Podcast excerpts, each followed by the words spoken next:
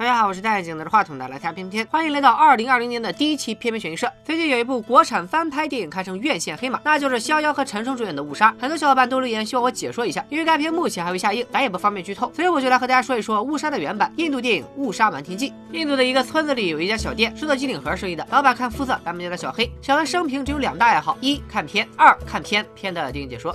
小黑在小学四年级就辍学了，了解这个复杂的世界也只能靠电影。据说他的阅片量比片片还要高。小黑所在的村子有家餐厅，他每天都在这里解决伙食问题，和餐厅老板也是老朋友了。这天，一对愁眉苦脸的老年夫妇引起了小黑的注意。老两口的儿子被警察抓了，理由是他们还不起高利贷。抓人的警察叫胖虎，放高利贷的是他的表弟。因为惧怕警察部门的腐败，老夫妇不敢投诉，只能看着餐厅对面的警局叹气。路见不平的小黑脑中电光火石的闪过电影画面，他提议老夫妇向法院举报有人非法拘禁，这样法院就会让老夫妇的儿子出庭，出庭的人会受到人人身保护。再加上小黑的律师朋友帮忙，可怜的娃也就能从警局出来了。做完好人好事，晚上小黑又窝在店里看片，看着那叫一个狂热。为了不被电话铃声影响，他直接把电话弄成了占线状态，在店里看了一宿的片。清晨时，小黑终于决定回家吃早饭。小黑的妻子咱们叫她黑嫂，夫妻俩生了俩女儿，大女儿黑牡丹品学兼优，小女儿黑煤球可爱贪吃。这天黑牡丹参加了一场游学，有个尖嘴猴腮的小痞子叫阿伟，一直在拿手机偷拍女生，重点偷拍对象就是黑牡丹。游学结束后，小黑又找了个周末，带着媳妇回了他娘家。黑嫂的弟弟，也就是小黑的小舅子说，他成立了一个民间组织，还成功通过抗议关停了。附近一个污染环境的采石场，小舅子混得这么好，小黑也得加把劲了。在餐厅，小黑认识了外来的包工头，村里要建新警察局，这个工程就是他承包的。正好小黑有个闲置店面想要装修，俩商人相谈甚欢时，胖虎出现在餐厅。那对老夫妇已经救出了儿子。胖虎打听到这一切的始作俑者就是小黑，对他颇有敌意。小黑吃饱了喝足了，想起家里还有个堆肥坑没挖，赶紧回家挖起了坑。挖坑时，妻子告诉小黑，下周也就是十月的二号和三号，会有一位大师在镇上讲经，他们全家都应该去聆听。小黑说，听听有啥好的，还不如看电影呢。挖完坑，小黑就去村里找包工头看店面，俩人刚看完。阴魂不散的胖虎又来了，他一见面就恶狠狠地威胁包工头。原来之前胖虎和他要过保护费，没想到却被包工头举报了。光天化日之下，胖虎知法犯法，一身正气的小黑忍不住上去开怼。胖虎想要动手，却被包工头和餐厅老板拉了偏架。临走之前，胖虎威胁小黑：三天之内心想事成，爱你啊！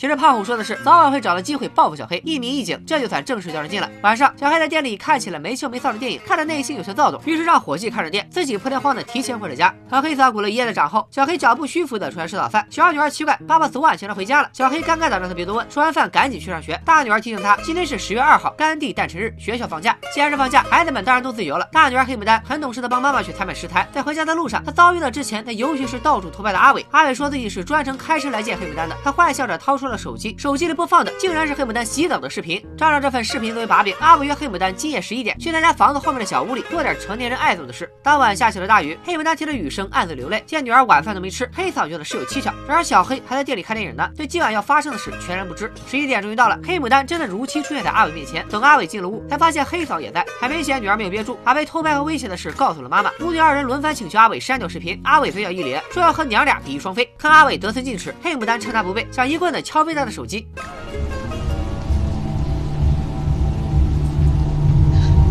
मैं तो ये वीडियो में ऑनलाइन डाल दूँगा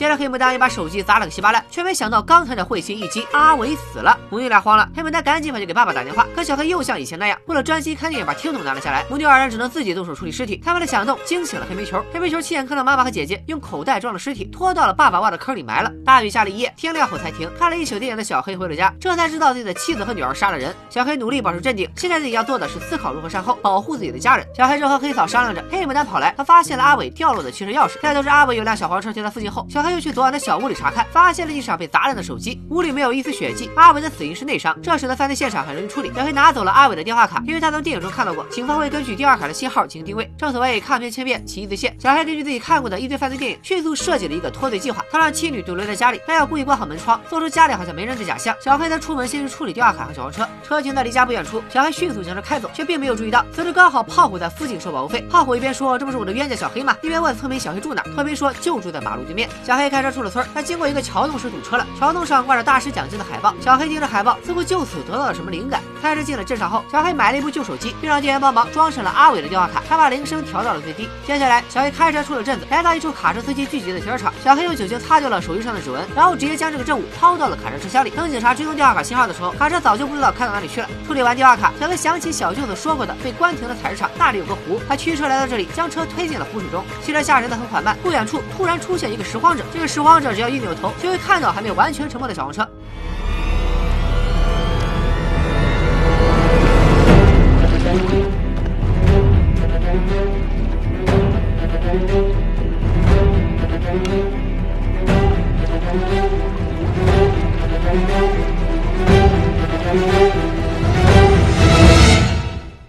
还好最后有惊无险，晚上又下起了大雨。小黑从采石场坐着蹦蹦回到了店里，他告诉看见的伙计，自己明天要去镇上听经。交代完这两句以后，小黑就回了家。全家人都在焦虑的等着小黑。黑嫂告诉他，通过大女儿的确认，那个死掉的阿伟的母亲是当地非常有权势的检察官。这位警察系统内的高官最擅长的事就是刑讯逼供，各种极端手段无所不用其极，不达目的誓不罢休，是个绝对的狠角色。黑嫂和孩子们忧心忡忡，小黑倒是很镇定，他让家人就当无事发生过一样，今晚抓紧时间收拾行李，明早全家去镇上待两天。如果有人问他们要去哪里，就说是去听经。黑嫂有点懵，因为大师讲经是在十月二号。三号，而现在已经是三号晚上，讲经已经结束了。明天四号要去哪里听经呢？但小黑却一副成竹在胸的表情。十月四号一早，小黑全家就坐上了一辆去镇上的私人巴士。巴士老板认识小黑，他果然问起小黑要去哪，小黑就说去听经。巴士老板也没有注意到讲经已经结束，因为和小黑很熟，还把他们一家人的票给免了。到了讲经现场，工作人员都已经开始清理会场，但小黑一家人依然在这里待了一整天。晚上，小黑带家人住进了一个小旅馆，并在路边摊吃了个饭。第二天，小黑带着全家吃了西餐，还安排了一场电影。看完电影，小黑一家坐了一辆公交车回家。公交车上，小黑的小女儿和售员聊得很开心。今天所有的消费。小黑都要了票据。晚上他们到家时，天公不作美，又是大雨倾盆。回到家，小黑又叮嘱妻子，从今天开始，无论买什么都要跟人家要发票。接下来的日子重归平静。可好景不长，该来的总是会来。大概在三周以后，一群孩子在采石场的湖水里游泳，小黄车还是被发现了。赶到现场的检察官和他的丈夫，早就因为儿子的失踪心急如焚。这辆车是在无人状态下被推进湖里的，表明儿子很可能被绑架了。根据查到的通话记录，儿子最后一次通话是在十月二号，地点当然就是小黑所在的那个村子。晚上十点半的时候，信号离开了服务区。第二天，也就是十月三号的上午，信号曾在镇上出现过，不过已经和二号不是同一部手机了。之后这个号码就全国到处跑，最后在很远的一个城市关机。阿伟失踪的消息也传到了小黑所在的村警察局。在看到小黄车的照片时，胖虎一眼就想起这辆车他曾经见过，而且当时开车的就是他的仇家小黑。为了确认一下，胖虎来到了村里餐厅，正巧小黑也在。通过和餐厅老板聊天，胖虎故意透露，警方发现了一辆被沉进采石场湖底的黄车。见小黑一惊，胖虎知道自己猜的没错，这事和小黑一定脱不了干系。胖虎把这个猜测汇报给了村里警局的局长，但警员们都知道胖虎和小黑平时就有矛盾，这很可能是胖虎在公报私仇。但胖虎坚称自己确实看到过小黑开着小黄车。小黑已经预感到警方即将上门，他连夜和家人们传起口供，口供要明确，他们全家是十月二号去听的经，十月三号是一个星期天，他们于这天晚上冒雨返回。四号、五号俩闺女没去上学，泽丽云被三号晚上的大雨淋感冒了。次日，警方开始验证胖虎的目击信息，他们来到了胖虎当时收保护费的人家。胖虎的人缘你们知道的，村民们都说当时并没有看清，而且黄车有的是，不一定就是同一辆。眼看着小黑就要躲过一劫，谁料在警方又查到了新线索。他们根据阿伟的游学记录，查到了小黑的大女儿黑牡丹也在名单之中。熟悉小黑情况的警员说，黑牡丹是小黑年轻的时候在垃圾堆里捡来的。小黑自己就是个孤儿，他慈悲为怀，养大了这名弃婴。如此善良的一个人，要对他审问，一定要秘密进行，不然会引起民愤。警方决定先从黑牡丹开始调查，因为有着小黑事先的教导，黑牡丹面对警方从容作答。他不否认与阿伟相识，也说了阿伟在游学时到处看女生，还明确表明并不知道阿伟失踪。在警方询问他阿伟是不是十月二号和你见过面时，黑牡丹清楚的告诉警方，十月二号他们全家都在镇上听经，十月三号他们听完经看了一场电影，晚上才回到家。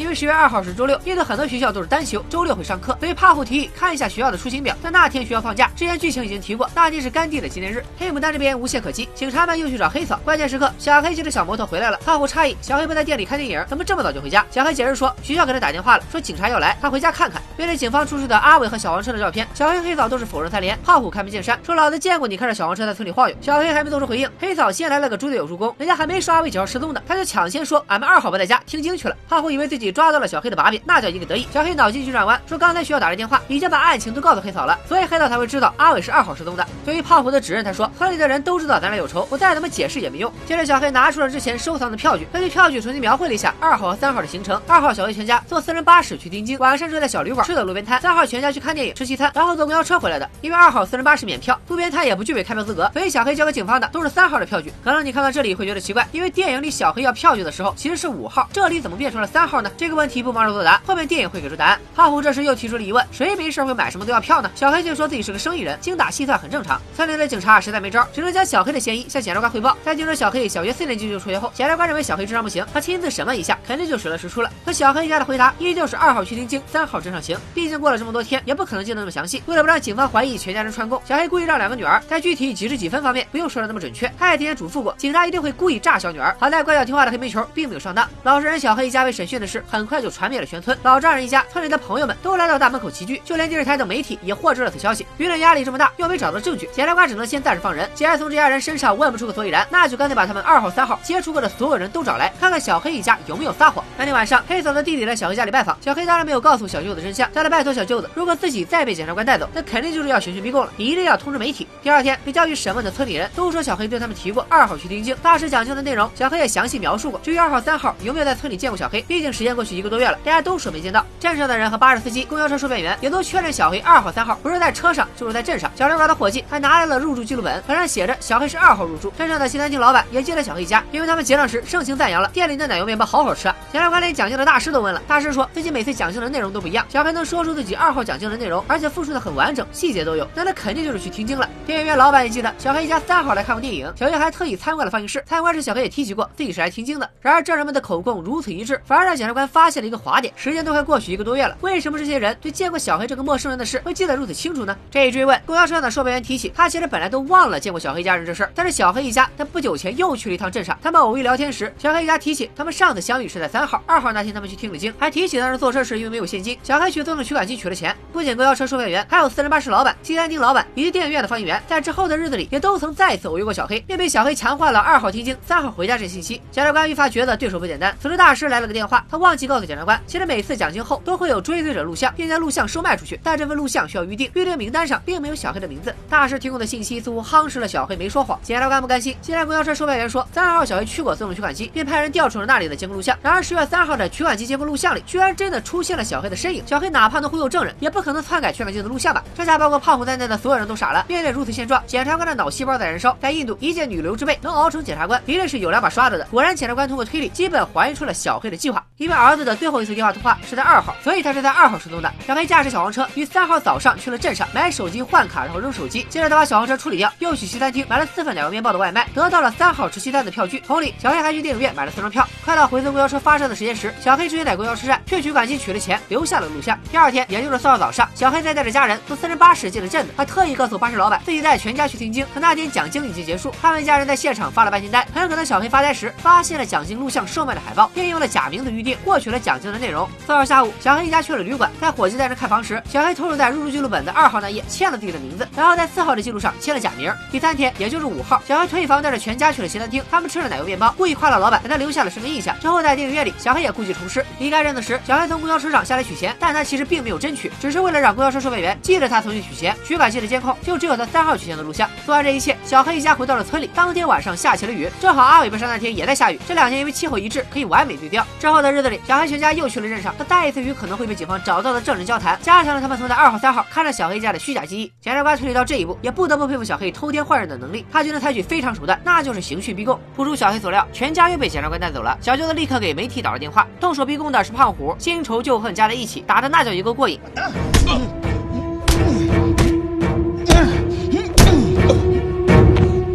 देखता हूँ कितना मार सहता है तू बोल बोल 你爸爸连黑嫂和大女儿也没幸免。小黑看在眼里疼在心里。幸亏阿伟的同学突然来访检察官才示意停手。阿伟失踪前最后一通电话就是打给这个同学的。在警方的逼问下同学说出了阿伟偷拍黑牡丹洗澡的真相。这下检察官和丈夫都陷入了尴尬。二人意识到假如自己儿子真的因为偷拍视频而失踪那也肯定是他没安什么好心。警员此刻来报很多媒体蜂拥而至想要采访检察官。如此形势下检察官只能破釜沉舟他让胖虎尽情的打一定要把真相给打出来。三百我前那一把刀那一把刀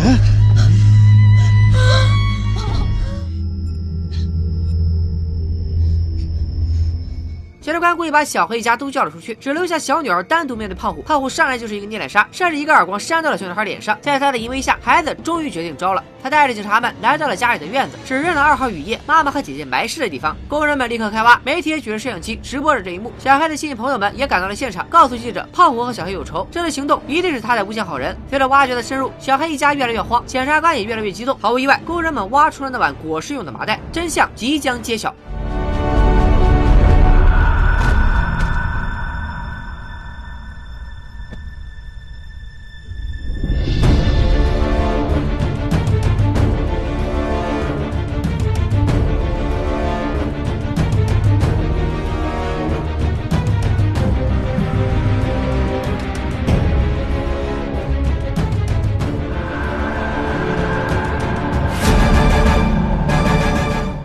乾坤大挪移的把戏不用猜，肯定是小黑干的。小黑抱着小女儿，转身告诉媒体：“警察打孩子。”老百姓们马上给胖虎一顿暴打，打了他两眼乌漆麻黑，脑门锃光瓦亮。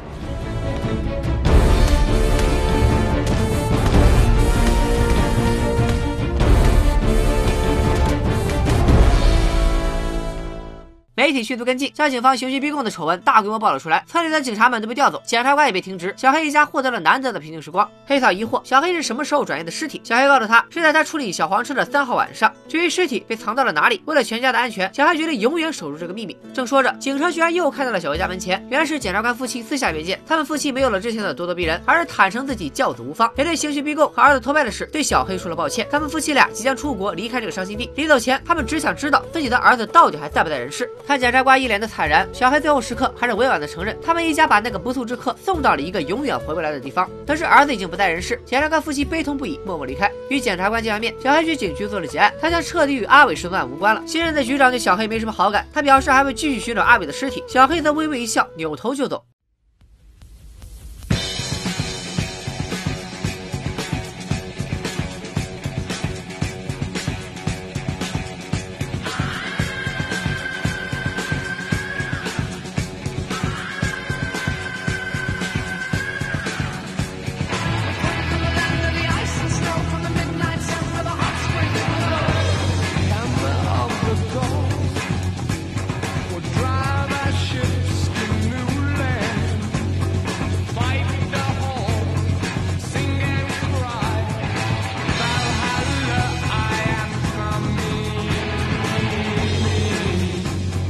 瞒天记》的结尾也就明确告诉观众，男主最后将尸体埋在了新建成的警局底下。这个极具讽刺性的转移，让这部印度电影的利益不仅仅局限在悬案本身，还有了抨击印度警法制度的力量。